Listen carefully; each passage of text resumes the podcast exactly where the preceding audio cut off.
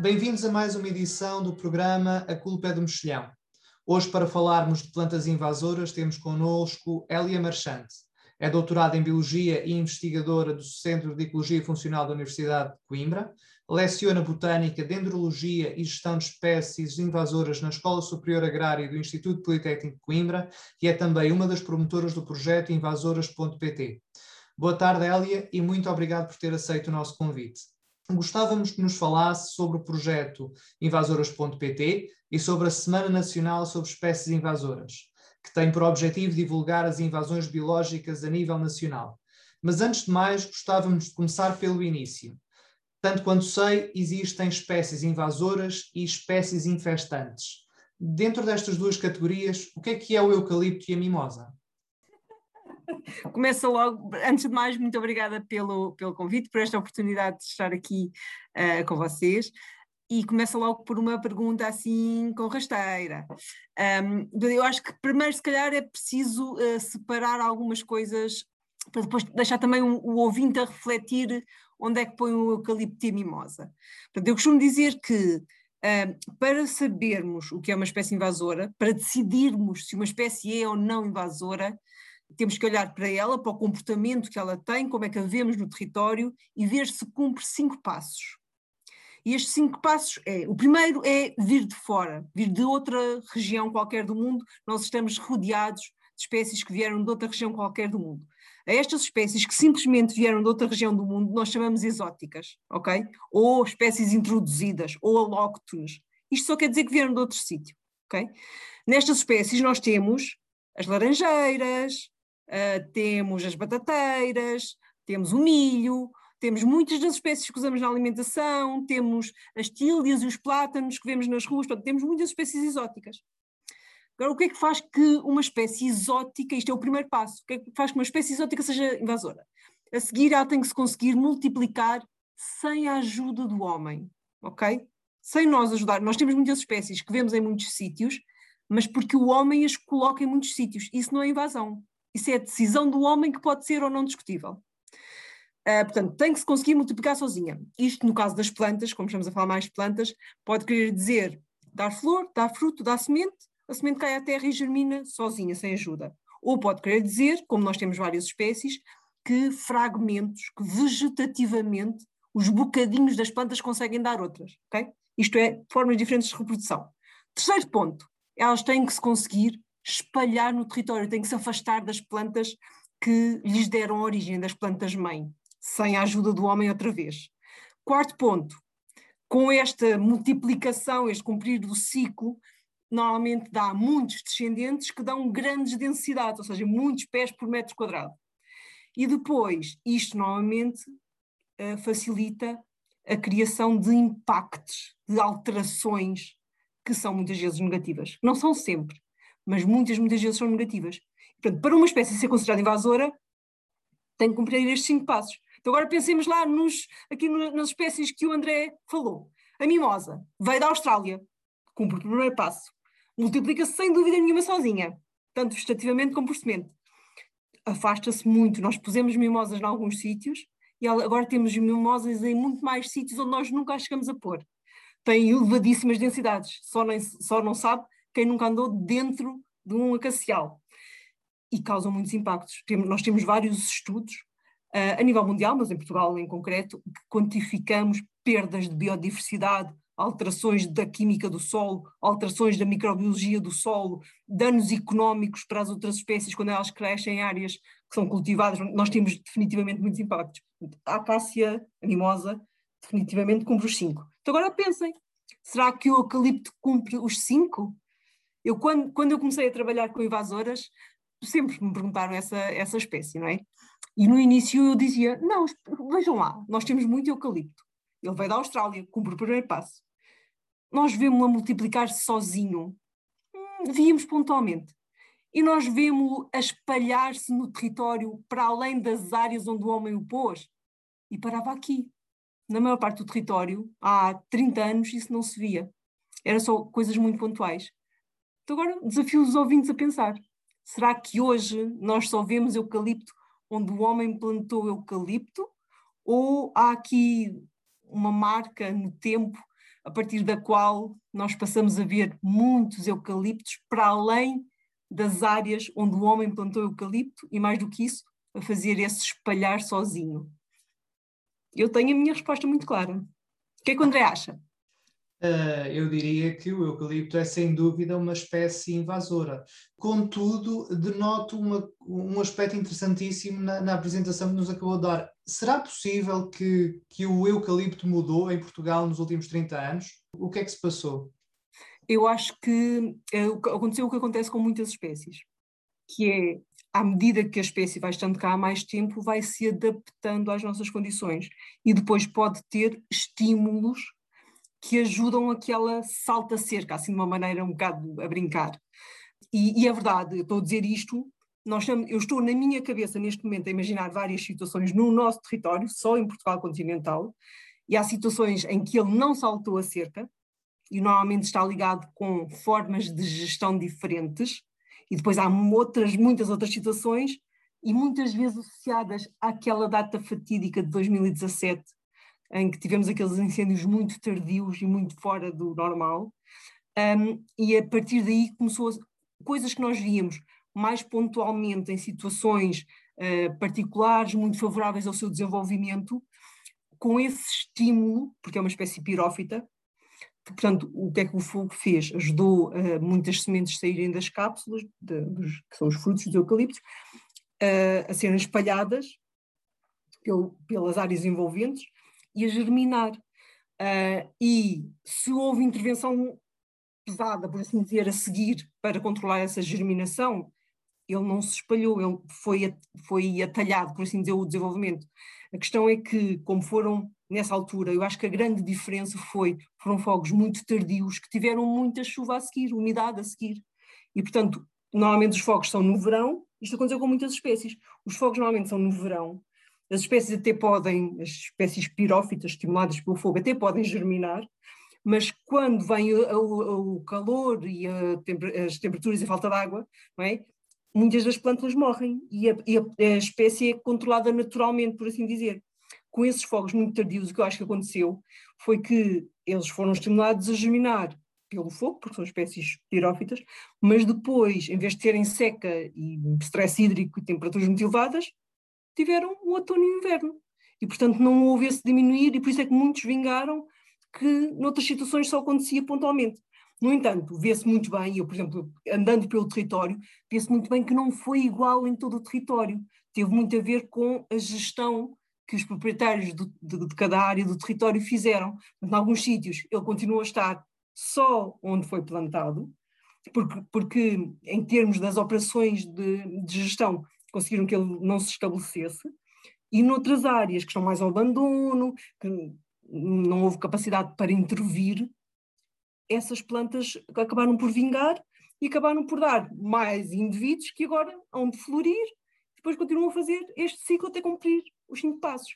Portanto, isto acontece com muitas espécies, okay? Esta, eh, este diferente um, ehm, comportamento das espécies ao longo do tempo e em diferentes áreas do território acaba por acontecer com muitas espécies ao longo do tempo, é normal, há, há espécies invasoras que nós hoje em dia uh, rotulamos ou damos este, este título negativo de, de, invasora, que estiveram décadas ou séculos quietinhas, até haver qualquer coisa que estimulou. Um exemplo muito conhecido, que as pessoas às vezes não pensam, mas eu associo porque é uma, é uma planta que me, que me acompanhou desde pequenina, é a erva das pampas, ou os penachos, ou a curtadéria celuana. Não sei se está a imaginar o que é.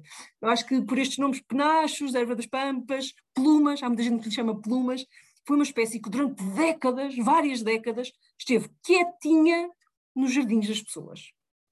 E depois, assim, fins do século XX, começou a fugir. Primeiro na zona à volta do Porto, começou a espalhar-se e, e, deixou de estar nos jardins começou a estar hum, noutras áreas. E hoje em dia, neste período de 20 anos, ela, tá, ela ocupa o nosso litoral centro e norte quase todo. E mesmo na zona de Lisboa e zonas mais a sul, já está a causar muitos problemas e está muito espalhada. Só não vê quem nunca foi alertado, mas depois de, do clique de dizer assim: espera, esta planta está a espalhar-se sozinha e aparece.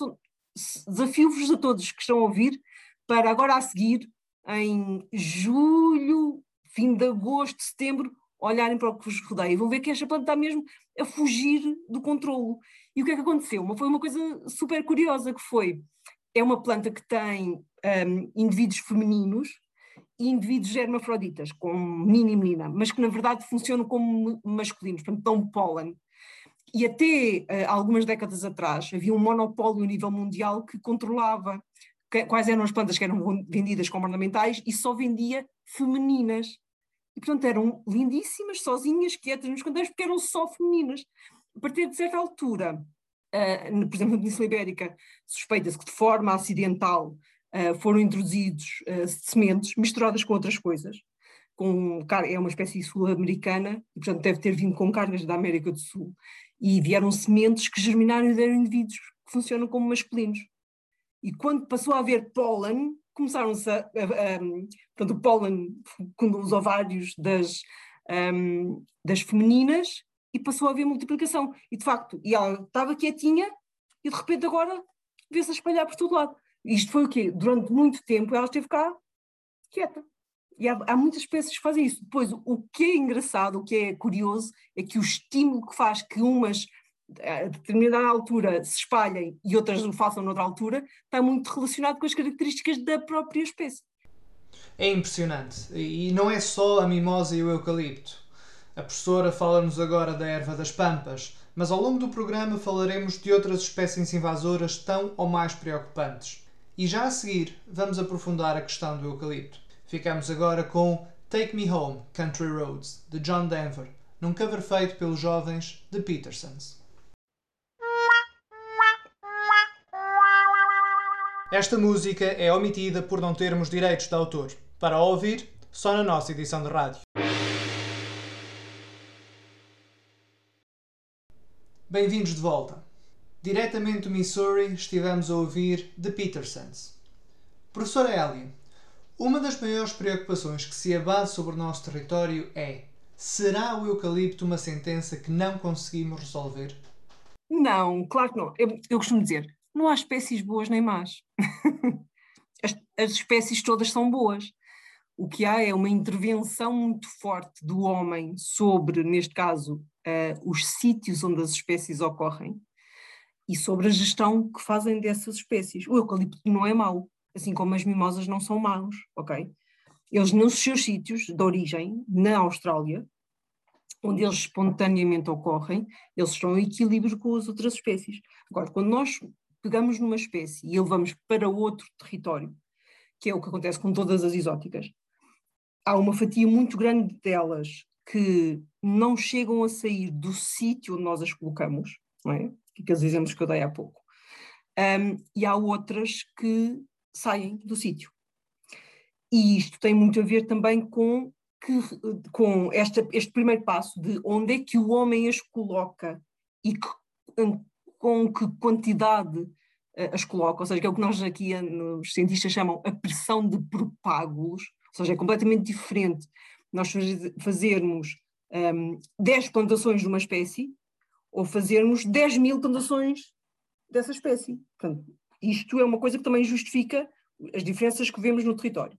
Outra coisa é as condições ecológicas que existem, porque nós, por exemplo, nós somos um país incrível, porque nós, apesar de sermos muito pequeninos, não é? Temos uma variação relativamente grande de latitude e desde o nosso Algarve até o nosso Minho, nós temos condições ecológicas muito diferentes. E eu, eu, costumo dizer, as plantas são muito exigentes, são muito mais exigentes do que as pessoas. As pessoas com roupa e com voltas dão-se onde for preciso. As plantas não. As plantas mexem-se menos e, portanto, o que acontece é que, apesar da maior parte das pessoas que nunca parar para pensar nisto, mas as plantas são muito exigentes. Umas gostam de areias, outras gostam de calcários, outras gostam de xistos, umas só se dão ao pé da água, outras só se dão se não houver água, outras só se dão em rochas. E nós, ao longo do território, como o nosso território é muito variável, o que acontece é que às vezes temos aquela ilusão que podemos pôr a espécie que nós queremos.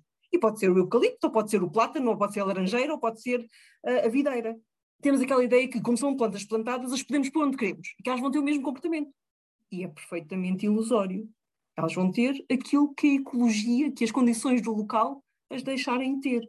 Por isso, associando a, a, tal pressão de propagos, ou seja, a quantidade de pressão que nós fazemos para estabelecer uma espécie numa determinada área, juntando a isso as condições ecológicas de favorecerem ou não a espécie. E nem todo o nosso país favorece as mesmas espécies ao longo do território. E depois, a gestão que o homem faz, ou seja, uma coisa é termos uma área plantada, onde vamos todos os semestres e onde fazemos uh, controle da vegetação que aparece, ou não fazemos, se temos uma, uma gestão de aquilo tem que estar tudo limpo, ou uh, permitimos uh, outras espécies a desenvolverem-se no seu coberto, ou deixamos crescer até 30 anos, ou até 12, ou até 70, Portanto, tudo isto são opções, e muito mais, não é? São opções que depois condicionam o comportamento que as espécies têm.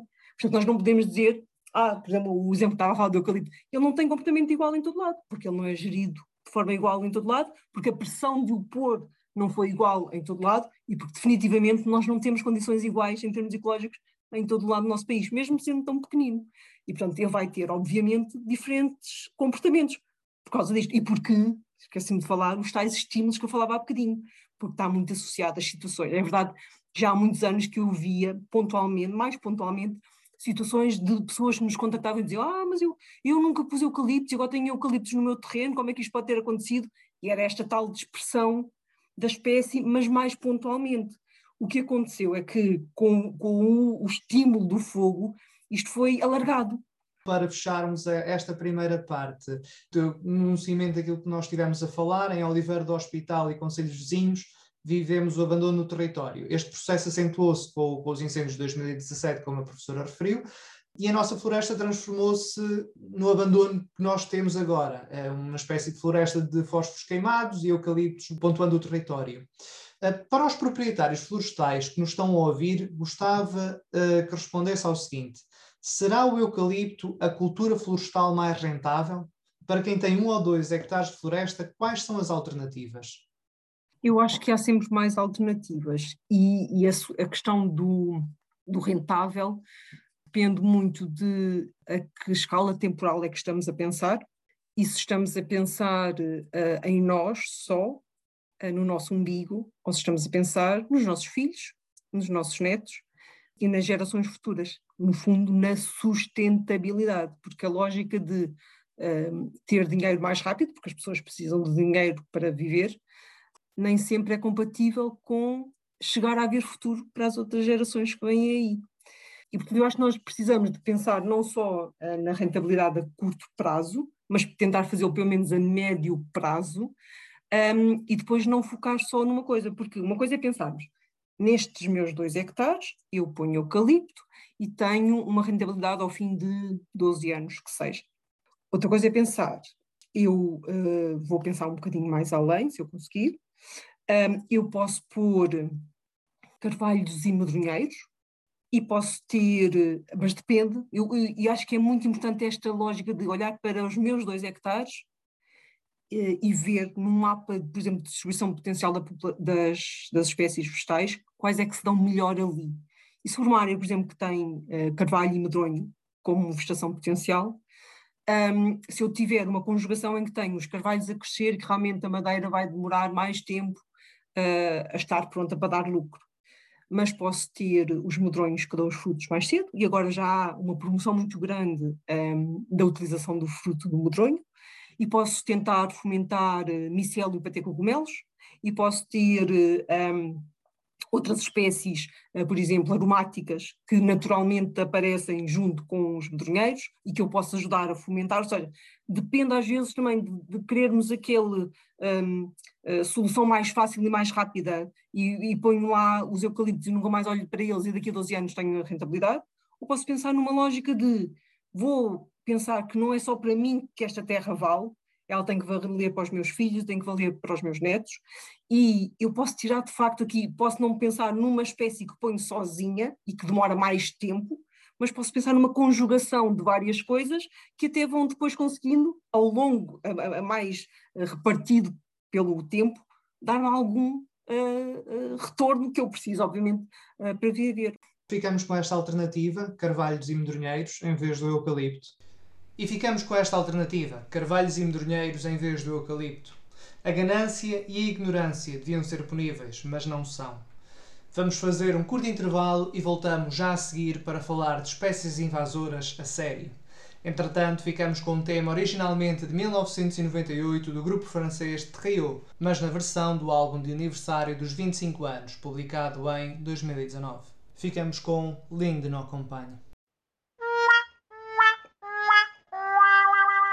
Esta música é omitida por não termos direitos de autor. Para ouvir, só na nossa edição de rádio. Bem-vindos de volta. Isto foi o Lindo No Compagne. Professora Elia, vamos falar de espécies invasoras a sério. O eucalipto simboliza a falta de empenho e o abandono generalizado do nosso território, mas se calhar é o menor dos nossos problemas. Afinal, quais é são as espécies invasoras que mais ameaçam o nosso território? Uh, não é fácil fazer assim um ranking, mas vou-vos dar alguns dos exemplos das que me preocupam mais e que, de uma forma geral, preocupam mais. Do conhecimento que temos do território, é muito provável que a espécie invasora terrestre de planta com maior distribuição seja de facto a mimosa. Depois, não, pensemos só na mimosa. Junto com a mimosa, há várias outras acácias que, depois, dependendo da área do território, também causam problemas. Por exemplo, a acácia de espigas. Se nós formos para o litoral, a acácia de espigas é definitivamente a que domina, porque a, a mimosa nessas situações já não consegue estar tão à vontade. Um, e a Austrália, que é outra acácia, a acácia melanoxylon, também aparece muito. Mas não é só essas. Por exemplo, se formos para áreas ardidas, um, uma das espécies que é mesmo terrível e que causa, que, que impede a utilização dos territórios é a áquia picante, que vocês também têm por aí. Uh, mas que há, nós temos uh, zonas, por exemplo, no, no, centro uh, de Portugal, na zona de Vila de Rei, Abrantes, um, muitas aqui mais coisa, mas também para o norte, Serra d'Arga, Minho, temos hectares e hectares seguidos de áquia picante. E eu costumo dizer que é arame farpado ao vivo, porque ela de facto tem umas folhas em agulha que são mesmo picantes e quando tem grandes densidades não deixa entrar nada. E, portanto, inviabiliza mesmo ou torna muito desafiante a, a utilização do, do, território. Depois temos, por exemplo, em ambientes urbanos, um, temos duas terríveis. Temos os espantalopes, que vocês têm aí muito, uh, que na, na, verdade quase todas as aldeias, vilas e, e cidades em Portugal tem espantalobos, chama-se Ailanthus altíssima, e é uma espécie que causa muitos danos em infraestruturas, destrói passeios e calçadas e, e estradas, mas que também está a avançar para zonas ripícolas, para as zonas das nossas linhas de água. E é muito preocupante porque é uma espécie extremamente vigorosa e muito difícil de controlar. Depois temos uma que, que eu falei há bocadinho, a erva das pampas. Gostava de deixar aqui um alerta particular, porque a erva das pampas é daquelas espécies que num, num período relativamente curto, duas décadas, explodiu, deixou de estar nos jardins e a, a espalhar-se uh, muito só na zona do Porto, para se estar a espalhar em muitas zonas do território. E no, nós temos um projeto agora que se chama Life Stop Cortadéria, uh, em que estamos a fazer um, um, esforço grande de contactar os municípios e as diferentes uh, entidades um, ehm, e chegar aos privados e chegar a toda a gente para, quando ainda temos poucas ervas das pampas, três indivíduos, quatro, um no meu jardim, dois ali no, no parque da Câmara, deviam ser completamente eliminados para travar. Porque nas zonas onde ela está espalhada, eu diria, vamos ter que aprender a viver com ela. Porque removê-la seria assustadoramente caro. Não é impossível, mas é assustadoramente caro. Agora, as zonas onde ainda está pouco, poucos indivíduos, e, há, e, os vossos municípios aí fazem quase todos parte disso, dessa situação de poucas costadeiras, poucos ervas das pampas. Intervir agora não é muito dispendioso e, mais importante do que isso, podia impedir que no futuro se encontrem numa, num futuro curto, daqui a meia dúzia de anos, se encontrem numa situação como está Gaia, o Porto, Aveiro, Aveiro dá desesperada quase, Uh, mesmo Lisboa já tem muitas, portanto, mas intervir enquanto são poucas, mais do que ser mais barato e mais fácil, impede que se tornem em situações em que vai ser impossível. E esta espécie nós já vimos que em praticamente todo o território, desde que cheguem uh, as tais plantas masculinas, que funcionam como masculinas, desde que chega o pólen, ela consegue se estabelecer e espalhar.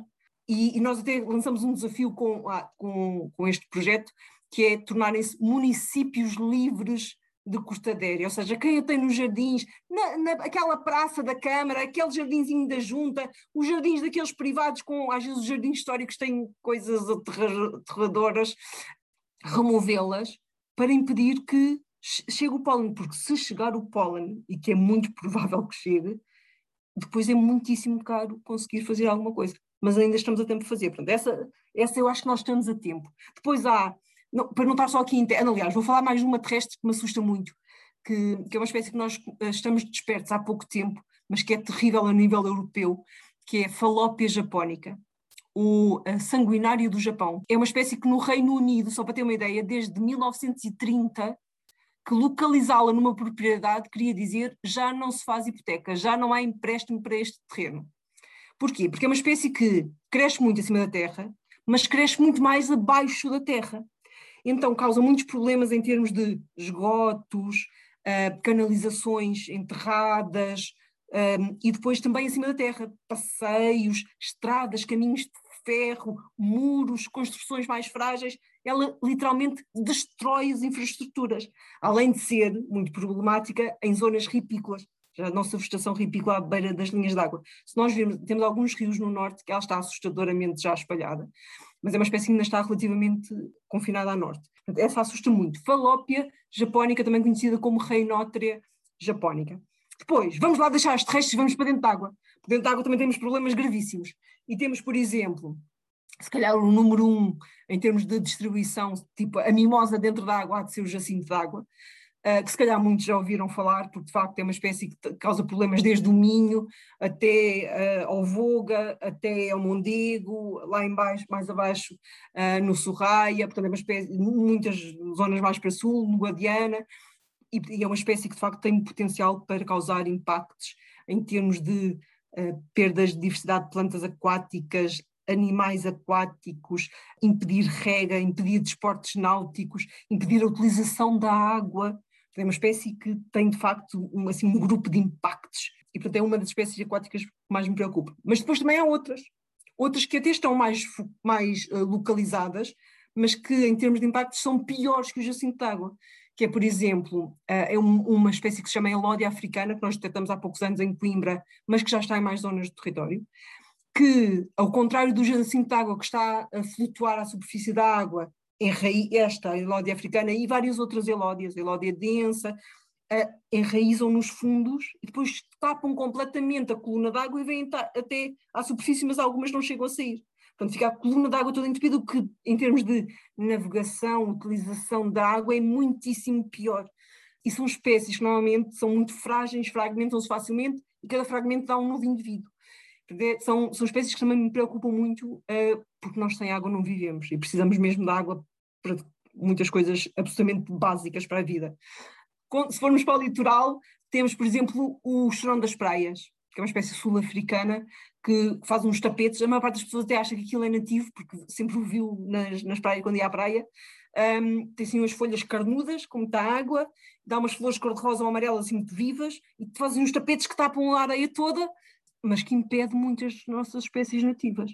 E a verdade é essa, ou seja, em termos de diversidade uh, é, é, complicada. Mas, por outro lado, é, é das espécies mais fáceis de controlar. Comparando com estas outras que eu estive a falar, controlar uh, João das Praias é para aprendizes. E temos muitas outras, ok? Portanto, se nós olharmos para a nossa legislação, é? nós temos um decreto-lei de, de 2019, que no fundo é uma atualização do decreto-lei que era de, de 1999, foi assim, o primeiro marco legislativo com muitas espécies invasoras que nós tivemos foi em 1999 e que listava cerca de, assim, grosseiramente 30 espécies de plantas e meia dúzia de animais. E agora esta revisão em 2019 foi mesmo muito ambiciosa porque alargou muito a lista. Agora ficou com mais de 200 espécies e, e, isso é muita espécie, e algumas com comportamentos muito diferentes, porque a lógica da prevenção levou a incluir espécies que no território as pessoas ainda não as veem como muito espalhadas. E às vezes, depois, quando, quando se tem recursos escassos, que tem que se fazer prioridades para alocar a umas e não alocar a outras, isto pode criar aqui algumas uh, dificuldades ou opções erradas podem ir uh, depois perder em termos de, de, eficácia da gestão do problema. É, de facto, há uma grande falta de, de, informação e associada a essa falta de informação também há uma falta de, de, de recursos para fiscalização e para correção e gestão do, dos territórios. O, as uhum. autoridades uh, autárquicas uh, dizem à boca cheia que simplesmente não têm capacidade para. E, e, e, o não terem capacidade começa mesmo com, com a falta de nem sequer conseguirem reconhecer parte, parte dos riscos. Com tudo isto, gostava de lhe perguntar: é que há quem esteja preocupado com o eucalipto, com a mimosa, eu sou um deles, ah, mas desconheço a maioria de, de, de, destas espécies invasoras que, que, que, está a falar. E eu fico com a sensação que nós estamos aqui a tentar controlar um tsunami e na realidade vem outro ainda maior por trás. Para onde é que caminha a nossa biodiversidade e será por isso que nasceu o projeto invasoras.pt? Uh, o projeto de Invasores, nós, nós na verdade somos cientistas, não é? A, a, a equipa, grande parte da equipa do Invasores.pt ou é da, da, área de biologia ou de áreas ligadas à, à biologia, ao ambiente, à floresta, uh, mas, mas, mais ligados à, à, à, parte técnica e científica. Um, e nós desde cedo começamos a perceber que trabalhar em ciência nesta área sem comunicar o problema, ou seja, nós tomamos muito rapidamente consciência de nós estamos a, a, trabalhar com qualquer coisa que ninguém sabe o que é. E, portanto, logo desde cedo tivemos esta noção, é preciso comunicar o problema, porque nós acreditamos muito que toda a gente tem um papel nesta, nesta problemática. E se cada um dos cidadãos estiver informado, estiver alerta, pode fazer coisas simples como, um, quando escolher as espécies para o meu jardim ou para o meu terreno, escolhê-las bem e não pôr uma invasora.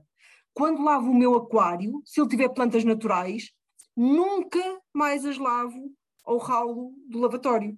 Porque foi assim que algumas invasoras aquáticas surgiram. Alguém a lavar um aquário em casa com plantas naturais, tudo vai dar aos corpos de água naturais. Não há milagres. E às vezes é essas pequenas coisas. Se estivermos informados, nós podemos tomar pequenas ações que ajudam, pelo menos, a não agravar os problemas com as invasoras. Por exemplo, fazer um passeio, fazer um percurso terrestre numa zona com mimosa, que é super fácil, e chegar ao fim do passeio com as cardas das botas cheias de sementes e levá-las para a minha casa onde não havia mimosas.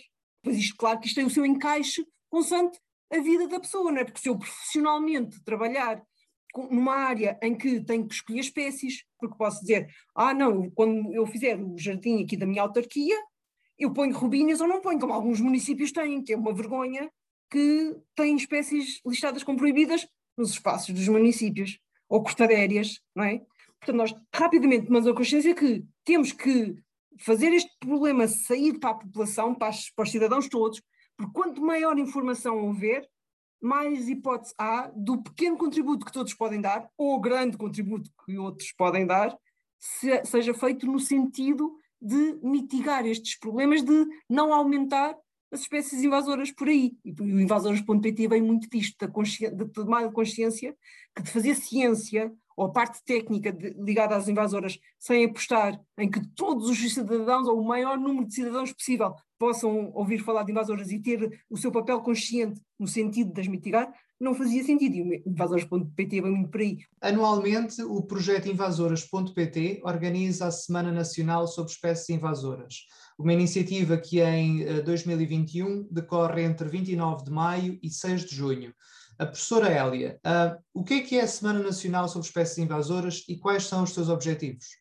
A primeira Semana uh, Nacional sobre Espécies Invasoras ocorreu em 2020, de uma vontade de unir as entidades uh, todas que por este país fora, são cada vez mais felizmente, que têm alguma sensibilidade para este tema e que têm feito ações sobre as espécies invasoras, para alertar sobre as espécies invasoras. Então o que aconteceu foi em 2020 e nessa, nesse ano foi de facto o Invasoras.pt, a equipa da, das espécies invasoras em Portugal, uh, em 2020 foi responsável por contactar uh, entidades desde câmaras, muitas ONGs, professores nas escolas, uh, profissionais da comunicação, o mais amplo que nós conseguimos para vamos todos reunir durante uma semana e fazer coisas sobre invasoras, para alertar sobre uh, o problema. E foi desde ações de controlo, uh, trilhos para mapear as espécies, muitas coisas online, porque estávamos em, em pandemia,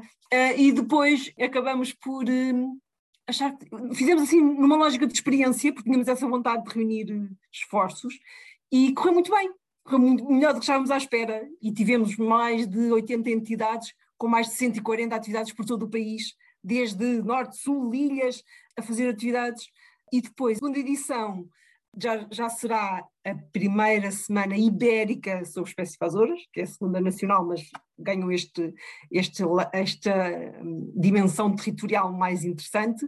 E já, já deixamos de ser só uh, o invasoras.pt assim a dar um empurrão, mas entretanto formou-se uma coisa também que gostava de chamar a atenção, que é a, a, rede portuguesa para o estudo e a gestão de espécies invasoras, que pretende reunir profissionais de todas as áreas, cidadãos interessados a, a, trabalhar em rede, a conhecerem o que é que uns e outros estão a fazer e poder chegar a melhores resultados. E então esta rede, na qual também estamos muito envolvidos, que é uma rede da, da SPECO, da Sociedade Portuguesa de Ecologia, é quem está assim agora a, a dar o empurrão para, para a segunda semana nacional primeira ibérica sobre espécies invasoras e temos a colaboração de, de projeto que continuamos a ter, obviamente, invasores.pt como uma das, das, referências, mas temos dois projetos ibéricos uh, a tentar puxar isto para um, um território mais alargado. To, todos, vou deixar aqui um desafio. Sempre eu espero que isto seja uma coisa que daqui a 30 anos estejamos a comemorar a 30 semana sobre espécies invasoras, todos os cidadãos serão sempre muito bem-vindos. Pode ser, o ano passado tivemos casos interessantíssimos, por exemplo, grupos de amigos que se reuniram, submeteram uma atividade e fizeram um passeio para controlar invasoras à beira do seu rio. Portanto, pode ser, não tem que ser nada pesado do ponto de vista formal. Pode ser só a vontade de fazer qualquer coisa, pode ser uma conversa de café ou um programa de rádio a alertar para o problema. E é isto. De 29 de maio a 6 de junho de 2021 decorre a primeira Semana Ibérica sobre espécies invasoras que é ao mesmo tempo a segunda semana nacional sobre espécies invasoras. Divulgar é combater estas espécies e todos temos de fazer a nossa parte. Professora Hélia, muito obrigado pela sua participação. Chegamos ao fim de mais um episódio da Culpa é do Mexilhão. Para encerrar, ficamos com uma cidade onde não há nada de novo. One Horse Town, dos Blackberry Smoke. Até breve. Esta música é omitida por não termos direitos de autor. Para ouvir, só na nossa edição de rádio.